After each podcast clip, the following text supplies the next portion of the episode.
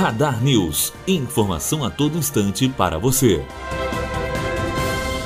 A Secretaria Municipal de Saúde de Volta Redonda informou no dia passado uma confirmação de óbito no Hospital Municipal Munir Rafu, Hospital do Retiro, referente ao dia 16 de novembro em decorrência da Covid-19. Segundo a Secretaria de Saúde, a taxa de ocupação na rede pública em leitos clínicos é de 20% e de 38% nos leitos de UTI. Na rede privada, a taxa de ocupação referente aos leitos clínicos é de 6% e 8% 8% em leitos de UTI. Ainda de acordo com a secretaria, o total de óbitos chegou a 1.272 e casos confirmados chegaram a 41.429. Matheus Azevedo para a Rádio Unifoa.